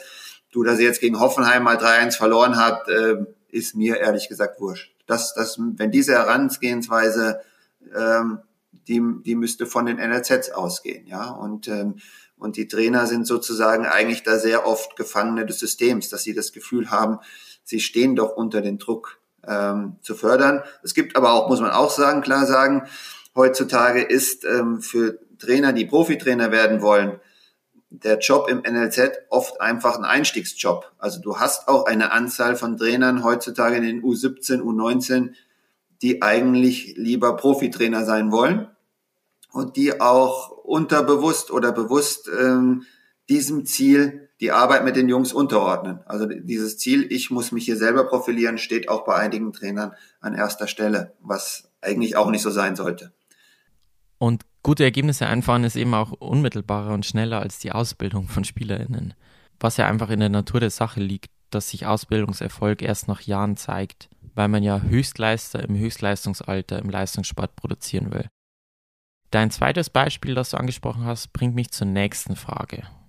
Für Thomas Tuchel ist die Fähigkeit, Schwierigkeiten zu überwinden, eine der wichtigsten Kriterien, die ein Talent auszeichnet. Jetzt mal irgendwie abgesehen von, von all den fußballerischen Sachen, die man mitbringen muss. Äh, würdest du dem zustimmen? Also, wenn wir uns die Geschichte von Marius Wolf äh, anschauen, äh, ist er das Paradebeispiel dafür. Also, was Marius wirklich auszeichnet, ist bis zum heutigen Tag immer wieder gegen Widerstände anzukämpfen, über Schwierigkeiten hinwegzukommen. Also du hast es gerade nebenbei erwähnt, er wurde mit äh, 16 beim ersten FC Nürnberg weggeschickt aus dem NLZ. Er hatte in seiner Karriere mehrere Momente gehabt, wo die Karriere eigentlich äh, zu Ende ist, ähm, als er bei Hannover 96 am damaligen Bundesligisten Profivertrag unterschrieb und nach einem Trainerwechsel in die U23 äh, abgeschoben wurde, ähm, pfeiferisches Drüsenfieber noch dazu hatte. Er war bei Borussia Dortmund unter Lucien Favre, wurde er zwei Jahre lang ausgeliehen, weil es immer klar war von Lucien Favre, ähm, tut mir leid, ich habe dich kurzzeitig probiert, hat nicht gereicht, ähm, das ist nicht dein Niveau und tschüss. Und er ist immer wieder zurückgekommen. Also ähm, das ist wirklich phänomenal und das ist bei Marius absolut ein, eine Charaktereigenschaft, gegen Widerstände anzukämpfen. Und dazu zählt dann zum Beispiel aber auch nicht nur einfach nur zu kämpfen, sondern dazu zählt auch auf dem Fußballplatz, ähm, sich in Situationen, wo alles gegen dich läuft, eigentlich trotzdem schwierige Dinge zu riskieren. Also auch wieder, ich arbeite gerne mit Beispielen, das mit den Leuten vielleicht klarer, ein relativ banales, aber beeindruckendes Beispiel. Marius hat ganz klar, da können die Leute sich ihn vielleicht auch mal drauf beobachten, wenn sie ihn jetzt bei Dortmund sehen im, im Fernsehen, hat für sich selber die Prämisse, wenn ich ähm, auf einer Offensivposition spiele und eingewechselt werde, muss meine erste Aktion gleich eine brutal gute sein, schwierige sein. Also zum Beispiel auf den Gegner zutrippeln und vorbeiziehen. Damit ich gleich klar mache, wo es lang geht und mir auch selber klar mache. Ne? Und das würden sich sehr viele Spieler einfach nicht trauen. Die würden herangehen und sagen, ähm, erstmal den ersten Pass, damit ich reinkomme, einen Sicherheitspass. Also das äh, über Schwierigkeiten hinwegkommen, wollte ich damit sagen, ähm, zieht, bezieht mit ein, Risiken einzugehen. Was ich glaube, was noch eine, meine Erfahrung aus den neun Jahren mit den drei Jungs eine ganz wichtige Fähigkeit ist, ist, äh, ich nenne es immer das Talent zu lernen. Also das heißt, ähm, fähig zu sein, zu realisieren, wenn du auf eine neue Stufe kommst, von der U15 in die U17 oder in eine bessere Mannschaft oder zu den Profis, es werden immer wieder plötzlich neue, schwierigere Anforderungen an dich gestellt. Zu verstehen, was ist jetzt gefordert, aber auch die, die körperliche Fähigkeit haben zu lernen, ähm, die Situation zu reagieren auf die höheren Anforderungen, auf das schnellere Spiel. Und da ist mein Paradebeispiel einfach der, der Miroslav Klose, äh, mit dem ich äh, ein Buch vorher quasi seine Biografie schreiben durfte, der hatte diese Fähigkeit, äh, immer zu äh, kapieren, sich, sich weiterzuentwickeln, durch dieses Talent zu lernen, selber zu erkennen, für sich selber, was ist jetzt nötig gegen einen Verteidiger, um mich da durchzusetzen, welche Bewegungen und dann koordinativ auch diese Bewegungen umzusetzen auf, auf schnellerem Niveau. Ja, da hat mein Kollege auch äh, von einer spannenden Story berichtet. Der hat mit Miro Klose damals die A-Lizenz gemacht und ähm, da, da, hat er auch beschrieben, wie akribisch er sich auf Spiele vorbereitet. Also wirklich dann die, die Mannschaft anschaut, vor allem auch die, die Torhüter, wie die in bestimmte Situationen reagieren und dann wirklich mit Akribie äh, sich selbst auch intrinsisch auf das Spiel vorbereitet. Ähm, ja, ganz interessantes Beispiel. Du resümierst den Weg zum großen Traum. Äh, der Zufall bestimmt den Weg mindestens genauso wie das Talent. Äh, in welchen Situationen hat sich das gezeigt bei den drei Jungs?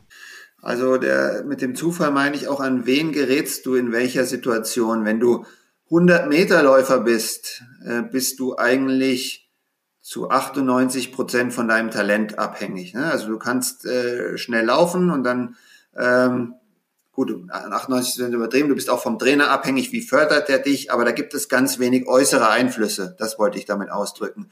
Und ein Fußballer äh, ist ständig Opfer von äußeren Einflüssen. Also in, in welcher Mannschaft spiele ich gerade? Was sind da, wie gut ist überhaupt die Mannschaft? Wie gut komme ich da also zur Geltung als Einzelspieler? Ähm, welche Idee hat der Trainer vom Fußball grundsätzlich? Ganz, ganz entscheidende Jugend. Welches Bild hat der Trainer von mir? Welchen Fußballtyp findet der Trainer gut? Ähm, wie werde ich gefördert? Und da an dieses, wie sieht der Trainer mich, ähm, bin ich eigentlich mit allen drei Spielern jedes Jahr irgendwie gestoßen. Und das waren, waren halt extreme Unterschiede. Nico Reislöhner, der hat dann zum Beispiel in der U21 beim FC Ingolstadt äh, gespielt da war, um das auf die Spitze zu treiben, Beispiel, die Wahrnehmung von Cheftrainer U21 und Assistenztrainer U21 auf diesen Nico war total anders. Der Cheftrainer, der Stefan Leitl, der heute die Bundesligamannschaft von Kräuter Fürth ähm, trainiert, der hat äh, einfach einen Außen, Nico war ein Außen, linker Außenbahnspieler, der wollte einen linken Außenbahnspieler, der extrem scharfe, so wie David Beckham, so gebogene, tolle Flanken schlägt. Und er wollte auch einen Außenbahnspieler, der auch mal äh, Situationen löst, dass er im Tripling nach innen zieht und dann einen Pass nach innen spielt. Und der Assistenztrainer, der Ersin Demir, der hat gesagt, ey, der Nico ist ein, das ist ein Gigant, das ist ein Wildpferd, den musst du nur einfach die Linie runterlaufen lassen, der hat so viel Energie, der zieht seinen Gegner davon und schlägt dann halt eine, eine Flanke von der Grundlinie oder sowas. Ne? Also der eine, wollte ich damit sagen, der Cheftrainer hat den Spieler sachlich betrachtet und relativ viele Schwächen gesehen beim Nico und der Assistenztrainer hat in dem Nico nur Stärken gesehen. Und das hattest du jedes Jahr bei allen meinen drei Spieler und letztendlich bist du davon abhängig, ob zufällig gerade ein Trainer da ist, der ähm, deine Stärken liebt oder der ähm, leider gerade das Auge, Augenmerk auf deine Schwächen legt. Ist da der Jugendfußball auch ein bisschen zu subjektiv? Ja, Fußball ist immer subjektiv, weil es eben anders als beim 100-Meter-Lauf keine objektive Stoppuhr gibt. Das werden wir nicht ausschalten können und das macht ja auch die Faszination des Fußballs aus. dass da jeder was anderes drin sehen kann und dass man mit anderen Mitteln, anderen Spielern ähm, zum Erfolg kommen kann. Ich war in der damaligen Zeit bei den Vereinen, wo ich war, aber erstaunt, ähm, wie, wie sehr subjektive Wahrnehmung äh, der Trainer oder subjektive Bewertung der Trainer den Lauf von den Jungs bestimmt. Also das heißt, wie wenig eigentlich objektivere Bewertungsmaßnahmen wie digitale gibt ja heute diese ganzen digitalen Mess Messungen, ne? also wie viel Sprints macht ein Spieler, wie viel Kilo im, im Spiel, wie viel Kilometer läuft er, wie viel Fehlpässe spielt er. Das wurde zu der Zeit meines Projekts, und da reden wir eigentlich von den, das war vor drei bis fünf Jahren so die Hauptzeit oder drei bis zehn Jahren, wurde bei den Vereinen, wo ich war, relativ wenig eingesetzt, wahrscheinlich aus finanziellen Gründen. Das hat mich aber erstmal überrascht. Also wie wenig das sozusagen digital durchdrungen ist, der, der Jugendfußball. Und dann war ich halt überrascht äh, schon auch davon, wie sehr Fußballtrainer dann doch von ihrer persönlichen Erfahrung ähm, geprägt sind. Also ich will damit sagen, wenn ein, ein, ein Trainer selber ein, ein, ein eher kämpferischer Fußballer war und ähm, die Erfahrung gesammelt hat äh, im, in seiner eigenen Fußballkarriere, man kann über Kampf wahnsinnig viel Spiele gewinnen und gut machen, dann wird der auch sehr oft eher ähm, diesen Spielertyp bevorzugt haben. Ne? Also wie sozusagen, wie selten ein Trainer es oder wie wenige Trainer es dann doch geschafft haben, ähm, sich von diesem durchaus wertvollen eigenen Erfahrungsschatz auch mal zu lösen, neben sich zu treten und zu versuchen, einen Spieler mit anderen Augen zu betrachten, mit objektiveren Blickwinkel zu betrachten. So mal sagen, so, ähm, jetzt vergesse ich mal alles, was ich über Fußball gelernt habe, sondern schaue mir nur, was ich mir angeeignet habe, jetzt schaue ich mir nur den Spieler mal an und versuche objektiv zu sein. Ähm, was hat der, was hat er nicht und macht dann eine Balance, äh, kann man damit Profi werden oder nicht. Es gab auch äh, andere, zum Beispiel der NLZ-Leiter von 1860 München in der damaligen Zeit, der Wolfgang Schellenberg, der hat das sehr bewusst gemacht. Also der hatte seine eigenen Kriterien, seine fünf Kriterien, nach denen er einen Spieler bewertet hat und hat dann immer versucht, tatsächlich sozusagen einen Spieler objektiv äh, nach diesen Kriterien zu bewerten. Bewusst objektiv. Aber dieses bewusste Objektive, dieses Mal ähm, nicht dieses schnelle instinktive Bewerten, was in uns Menschen drin steckt, also dieses schnelle instinktive Bewerten mal einfach bewusst zur Seite schieben und mit Ruhe sachlich sich aufzuschreiben, was hat der Spieler, was hat er nicht, das findet meiner Ansicht nach sehr selten statt. Da kann man jedem Trainer nur ermutigen, ähm, den dicken Schinken von Kahnemann zu lesen. Schnelles Senken, langsames Senken, wo es genau um, um diese Thematik geht. Äh, auch wahnsinnig wichtig für jeden Scout und jeden, jeden Trainer aus meiner Sicht. Ja, auf jeden Fall stimme ich dir dazu. So manche Daten könnten mehr erhoben werden. Wir haben auch mit Advanced Football schon Trainingsanalysen gemacht. Man sieht es ja allein an der Zeit, die im Training verbracht wird. Es ist auch einfach ein riesen Baustein in der Ausbildung, ähm, der dann eigentlich wenig analysiert wird und wo es wenige Punkte gibt, die dann für ein gutes Training sprechen. Du hast jetzt während deiner Recherche einige Jugend-Bundesligaspiele gesehen ähm, und natürlich auch einige Spiele da mit begleitet. Welcher Jugendspieler hat dich von der Spielleistung am meisten beeindruckt? Das ist natürlich einer, der nicht Profi geworden ist dann, ja. Das war, wobei man muss sagen, mich hat die ganze Mannschaft damals äh, begeistert, die U19 von 1860 München ähm, jetzt weiß ich das Jahr nicht mehr, es muss so 2014, 2015 gewesen sein, 2014 würde ich sagen. Also da waren Spieler drin wie äh, Richard Neudecker, der jetzt in der dritten Liga bei 1860 München spielt, Manu Taffertshöfer, der bei Sandhausen in der zweiten Liga gespielt hat im zentralen Mittelfeld, die, das waren schon Giganten. Und da war ein Spieler, der war sensationell und da denke ich mir heute noch, wenn der zu Thomas Tuchel oder Pep Guardiola gekommen wäre, hätte der auch einer werden müssen. Der hieß Mike Ott und das war so eine hängende Spitze, also so eine, ja, ja, er hat nicht Mittelstürmer gespielt, sondern direkt hinter dem Mittelstürmer und hat sich dann immer angeschlichen. Und der war, ich glaube, 1,65 Meter groß in der A-Jugend oder vielleicht auch 1,67 Meter und hatte so ein tolles Gefühl äh, für den Moment, wo er wann ähm, quasi aus dem aus den Schatten der Gegner ausbrechen muss und erscheinen muss und Tore geschossen. Also das war so ein richtiger Pep Guardiola-Spieler, unheimlich fein, feinfühlig am Ball, mit einem riesigen Gespür für den richtigen Moment. Das war ein toller Spieler und spielt jetzt, glaube ich, in den, auf den Philippinen, wo seine Mutter herkommt, irgendwie in der zweiten Liga.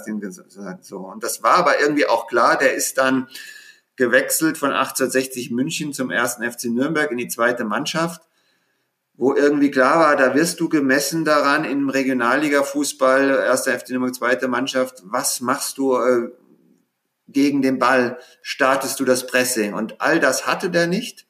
Und er hatte auch, fand ich, keine wirkliche Frustrationstoleranz. Also ich konnte mir sofort ausmalen, wenn der auf einen Trainer trifft, der ihn sozusagen jetzt zum richtigen normalen Profi machen will, mit äh, Gegenpressing und solchen Sachen, das wird nicht funktionieren. Der wird, äh, der wird nicht über seinen eigenen Widerstand hinwegkommen, der Mike Ott. Also der hätte wirklich einen Trainer wie Thomas Tuchel oder, oder Pep Guardiola gebraucht, der in ihn einen besonderen Spieler gesehen hätte und in ihm das Besondere gefördert hätte und nicht versucht hätte, ihn zu einem normalen Profi zu machen. Ein Talent, ähm, das auch immer wieder in deinem Buch Erwähnung findet, weil er eben so herausragt, äh, so ein, ein Shouting-Talent ist, äh, ist Timo Werner. Äh, und das bringt mich zur nächsten Frage. Du warst nämlich auch schon für unseren Kooperationspartner aktiv, den VfB Stuttgart. Und zwar warst du da als Übersetzer in Bilbao. Und ich hab, ihr habt euch gemeinsam die Nachwuchsförderung bei Athletic Bilbao angesehen. Was machen Sie anders, dass 85 Prozent Ihrer Profimannschaft aus Ihrer eigenen Jugend kommt? Das war eine ganz tolle Woche mit dem VfB Stuttgart dem, bei Athletic Bilbao. Ähm, Im Training machen die gar nicht so viel anders als äh, im Sinne von ähm, besser als deutsche Vereine. Also überhaupt nicht, würde ich sagen. Ne? Der Trainingsinhalt ähm, ist wahrscheinlich sogar beim VfB Stuttgart besser, behaupte ich jetzt einfach mal. Der, der, der ganz äh, große Unterschied oder zwei große Unterschiede ist, der erste große Unterschied ist eine viel breitere Talentförderung. Also Athletik Bilbao gibt, ich glaube, eine Million Euro im Jahr aus für Nachwuchstrainer, die gar nicht in ihrem NLZ arbeiten, sondern die in Amateurclubs im ganzen Baskenland arbeiten. Und dadurch äh, heben sie natürlich das Niveau von vielen Amateurclubs enorm. Also sie während andere ähm, NLZs, die 25 Spieler pro Jahrgang fördern, fördern die, kann man ruhig sagen, gerade in den jüngeren Jahrgängen 125 Spieler in, in jedem Jahrgang, dadurch, dass sie auch das Training in Amateurclubs leiten und haben dann eine viel größere Auswahl an Spielern. Das war wahrscheinlich so der, der größte Unterschied. Ähm, der andere große Unterschied war die, dass die, die Trainer viel weniger nach äh, Hierarchien äh, in dem NLZ bewertet werden. Also dort ist ein U12-Trainer tatsächlich genauso äh, angesehen wie ein U23-Trainer. Und dort kann auch äh, der Assistenztrainer der U23 im nächsten Jahr die U14 trainieren. Und da ist keiner beleidigt oder sowas, weil jeder Job ist gleich. Also du hast ähm, eine Förderung der Jungs durch die besten Trainer wirklich in jedem, jedem Alter. Das waren so die zwei gravierenden Unterschiede. Und dann muss man natürlich sagen, haben sie auch sozusagen einen, ähm, einen vordergründigen Nachteil, der ein riesiger Vorteil der NLZ-Arbeit äh, ist. Athletic Bilbao hat als einziger Verein der Welt die Prämisse, wir spielen nur mit lokalen Spielern, nur mit Basken. Und dadurch sind sie natürlich mehr angewiesen als äh, andere Vereine da, darauf, dass sie selber Spieler ähm, herausbringen. Ja, das diskutieren wir auch intern immer äh, ziemlich heiß, äh, ob es nicht einfach viel mehr Jungs auch zum Profi schaffen würden, wenn man sie mal mitlaufen lassen würde. Also ich, äh, für mich ein gutes Beispiel da ist der SC Freiburg. Ich glaube jetzt nicht, dass die Jugendspieler alle besser sind und äh, sich deswegen in der Bundesliga durchsetzen können, sondern, und das ist eben auch ein entscheidender Punkt, wie ich finde, in der Ausbildung, ihnen die Chance zu geben, sich im Profifußball zu beweisen. Vielleicht wäre ja aus Mike Ott auch ein anderer Spieler geworden, wenn er sich nicht mit 1,67 in der Regionalliga Bayern hätte beweisen müssen, wo vielleicht der Fokus noch stärker auf das Spiel gegen den Ball gerichtet ist, auf Körperlichkeit und ähm, die Kreativität nicht so zum Tragen kommt. Ja. Ja, bin ich auch. Also das kann man ja nicht beweisen. Das ist, das ist mal ja wieder nur bei dem, was sich gerade den Trainern sozusagen in Anführungszeichen vorgeworfen hat, dass man sich zu viel auf sein Gefühl und Erfahrung erlässt. Aber mein Gefühl besagt auch das. Also Mainz 05 oder sowas, ähm, die bilden hervorragend aus. aber du kommst halt einfach als eine andere Durchlässigkeit zu den Profis da, als jetzt bei Eintracht Frankfurt oder sowas. Ne? Also du kommst da definitiv, das ist, äh, das, da können wir wieder ein handfestes Beispiel von Athletik Bilbao nennen. Es gab bei Athletik Bilbao, also wir gehen ja davon aus, dass in den letzten 15 Jahren bei systematisch die Ausbildung bei Athletik Bilbao war eigentlich immer dieselbe.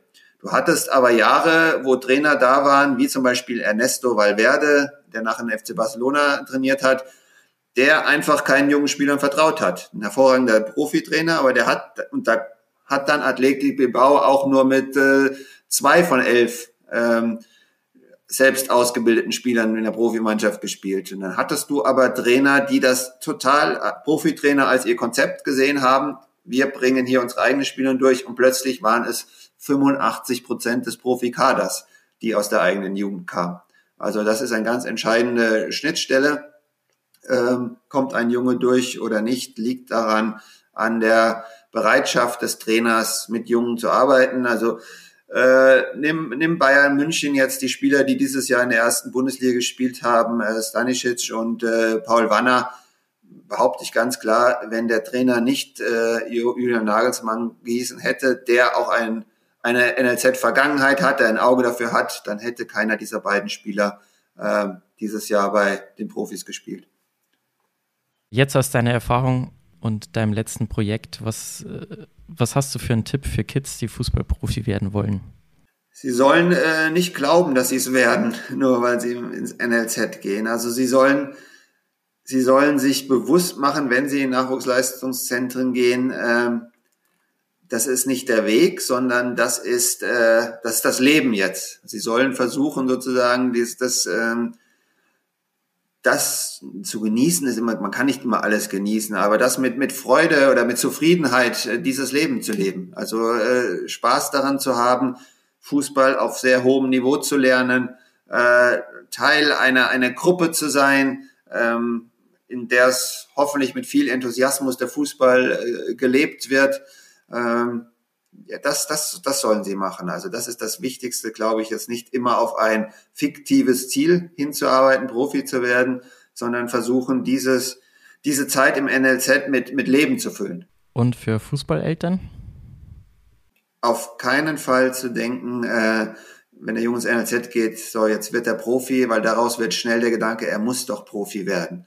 Ähm, sondern zu versuchen, das ist, ich betone versuchen, mit emotionalen Abstand äh, dem Jungen das durchaus zu ermöglichen. Also ich aus meinen neun Jahren, ich habe das Gefühl, die meisten haben da eine gute Zeit im NLZ, die, die sind da gerne, ähm, das dem Jungen zu ermöglichen, aber sich nicht zu verbiegen und wirklich nicht äh, äh, zum Sklave dieses Alltags zu werden und die ganze Zeit gehetzt zu sein und, und zu denken, äh, ich kann jetzt ja selber nichts mehr machen, ich kann die Wohnung nicht mehr putzen, ich kann meinen eigenen Job nicht mehr machen, weil das Wichtigste ist, dass ähm, der Fußball meines Sohnes. Also diesen Gedanken aktiv bekämpfen, weil von diesem Gedanken wird man irgendwann immer an, angesteckt.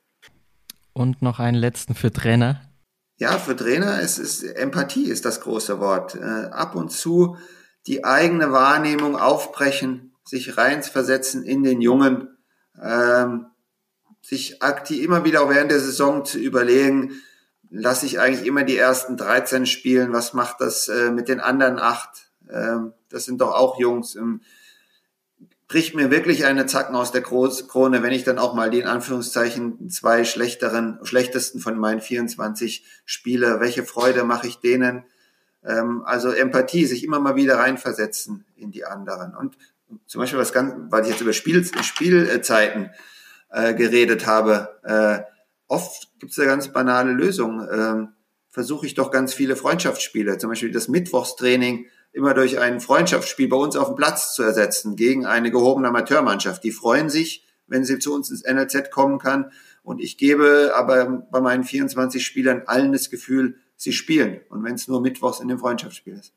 Also oft wollte ich sagen, haben solche vermeintlich großen Probleme auch ganz praktische kleine Lösungen. Sehr schön. Jetzt haben wir viele gute Tipps, viele gute Sachen gehört schon von dir. Und du weißt jetzt auch, was einen Gast hier im äh, Jugendfußball-Podcast von uns äh, erwartet. Wer wäre aus deiner Sicht ein geeigneter Gast für die nächste Folge? Ja, verbunden mit meiner, also für mich selber würde ich wahnsinnig, ich habe zwei Antworten, hoffentlich darf ich die geben. Du kannst sie dann, kannst sie beide gerne verwirklichen. Natürlich. Der Mann, von dem ich tatsächlich am meisten über Fußball gelernt habe und äh, vor dem ich wirklich Respekt und Ehrfurcht habe, der kommt aus dem Jugendfußball und hat da wahnsinnig gute Arbeit geleistet. Das ist der Ernst Tanner, der das, kann man sagen, das NLZ von 1860 München, die erste Generation großgezogen hat. Ähm, ich durfte ihn kennenlernen, als ich ihn im Praktikum beim FC Barcelona vermittelt habe und da bin ich auch eine Woche mit ihm rumgezogen. Wahnsinnig kompetenter Mann, der wahnsinnig gut erklären kann, arbeitet jetzt in Amerika bei Philadelphia United. Ähm, wenn du willst, gebe ich dir heimlich seine Telefonnummer und du kontaktierst ihn mal. Also den, glaube ich, ist für alle ein Gewinn, ähm, reden zu hören über Fußball, äh, Jugendfußball. Aber wie gesagt, der hat dann Verein auch aufgebaut in Amerika. Und der zweite, tolle Gast, werden vielleicht zwei Gäste zusammen, verbunden mit meinem Buch. Äh, Petra Steinhöfer, also die Tutorin, mit der alles begann, die eine ganz andere Sicht auf den Jugendfußball hat. Teilweise auch, ähm, ich hoffe, sie hört es jetzt nicht, eine verbitterte Sicht, weil ihr Projekt nicht aufgegangen ist. Und deswegen müsste man vielleicht die zusammentun mit einem herkömmlichen Spielerberater. Also da fällt mir zum Beispiel, äh, den ich kennengelernt und schätzen gelernt habe, von äh, Robert Enke, der Spielerberater Jörg Neblung ein. Und die beiden kennen sich sogar auch. Also wenn man so ein, äh, mal die Sicht hat eines, eines Spielerberaters und dann eben auch so zwei Leute hat, die dann nicht nur versuchen, ihre Werbesprüche abzusetzen, sondern sich versuchen, reflektiert mit dem Problem auseinanderzusetzen, ist vielleicht eine ganz interessante Sicht. Oder mal Eltern mit äh, Trainern zusammenzubringen. Also da stelle ich dir gerne auch den Kontakt zu den drei Eltern aus meinem Buch her. Äh, sehr, sehr schöne Idee, ähm, auch mal eben da dahinter zu gucken. Ja, auch Vereine und äh, Verbände und jeder schreibt immer, wie toll und wie super und wie alles idealisiert aussehen soll. Aber wenn man dann dahinter guckt, dann sieht man oft, dass es leider nicht so ist. Ja, und das ist ja dann auch da, äh, wie hoffentlich, wir haben es jetzt ja auch durchaus teilweise kritisch äh, äh, besprochen, die Sachen, aber das sind ja nur meine Erfahrungen und das soll ja auch jetzt, äh, was ich auch mal probiert habe, jetzt keine Person zu kritisieren, sondern Denkanstöße geben. Gibt es Möglichkeiten, äh, in diesem ganzen System etwas, etwas zu verbessern? Und du wirst nichts verbessern, wenn du in solchen Podcasts immer nur deine, in Anführungszeichen, Philosophie runterleierst, was sehr theoretisch ist und nicht überprüfst, wie sieht die Praxis aus. Also man muss ja, finde ich, immer über die Praxis berichten. Genau, dann gehen wir doch mal noch mal ein letztes Mal in die Praxis. Und zwar stellen wir diese Abschlussfrage jedem unserer Gäste und haben auch schon wahnsinnig tolle Antworten gehört.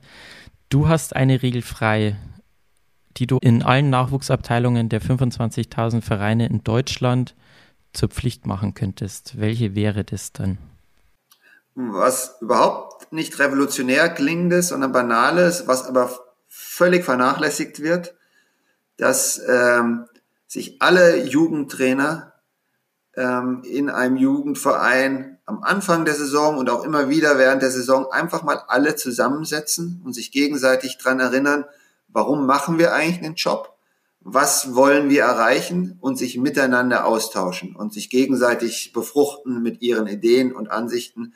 Denn das findet im unseren gehetzten Alltag in den normalen Amateurvereinen meiner Ansicht nach fast überhaupt nicht statt. Da ist jede, jeder Jugendtrainer irgendwie ein Einzelkämpfer und äh, reflektiert, hat keine Zeit zu reflektieren über seine Arbeit, sondern äh, macht es und wenn was nicht läuft, äh, dann wird er missmutig und diesen, diese Unreflektiertheit, dieses äh, Voranmarschieren mit Scheuklappen aufzubrechen, hilft, glaube ich, wenn sich einfach die gegenseitig zusammensetzen, befruchten und anstecken und wie sich wieder einfach realisieren, warum mache ich eigentlich den Job? Um Spaß mit Kindern zu haben, um Kindern Freude zu bringen. Das ist doch ein sehr schönes Schlusswort. Vielen Dank, Ronald, für deine Zeit und hoffentlich bis bald. Danke dir, Marian. Hat viel Spaß gemacht. Dankeschön. Spieltrieb, Doppelpass. In der Tat eine schöne Idee zum Mitnehmen für euch als Trainer und Trainerinnen. Tauscht euch im Team aus und formuliert eine gemeinsame Vision. Wo soll es als Verein hingehen und wie wollt ihr das gemeinsam erreichen? Auch wenn es anfangs mal etwas Zeit in Anspruch nimmt, ihr werdet danach immer wieder davon profitieren. Gerade auch in der Kommunikation mit den Eltern und im Umgang mit den SpielerInnen. Und wenn ihr hierbei Unterstützung braucht und am Ende eine vereinseigene Trainermappe in der Hand halten wollt, wo diese Ideen in einem kleinen Büchlein festgehalten sind, dann schaut doch mal in die Folgenbeschreibung oder schreibt uns einfach an. Du willst eine Ausgabe vom neuesten Buch von Ronald Reng gewinnen? Dann folge uns auf Instagram, Facebook oder Twitter. Dort verlosen wir in Kürze drei Exemplare von Der große Traum. Von uns gibt's für dieses Buch schon jetzt eine absolute Leseempfehlung. Danke an Ronald für das tolle Gespräch und die spannenden Einblicke in die Fußballwelt. Und dir sage ich danke fürs Zuhören, mach's gut und immer schön am Ball bleiben. Lass uns gemeinsam Nachwuchsfußball besser machen. Spieltrieb, der Kinder- und Jugendfußball-Podcast von Advanced Football.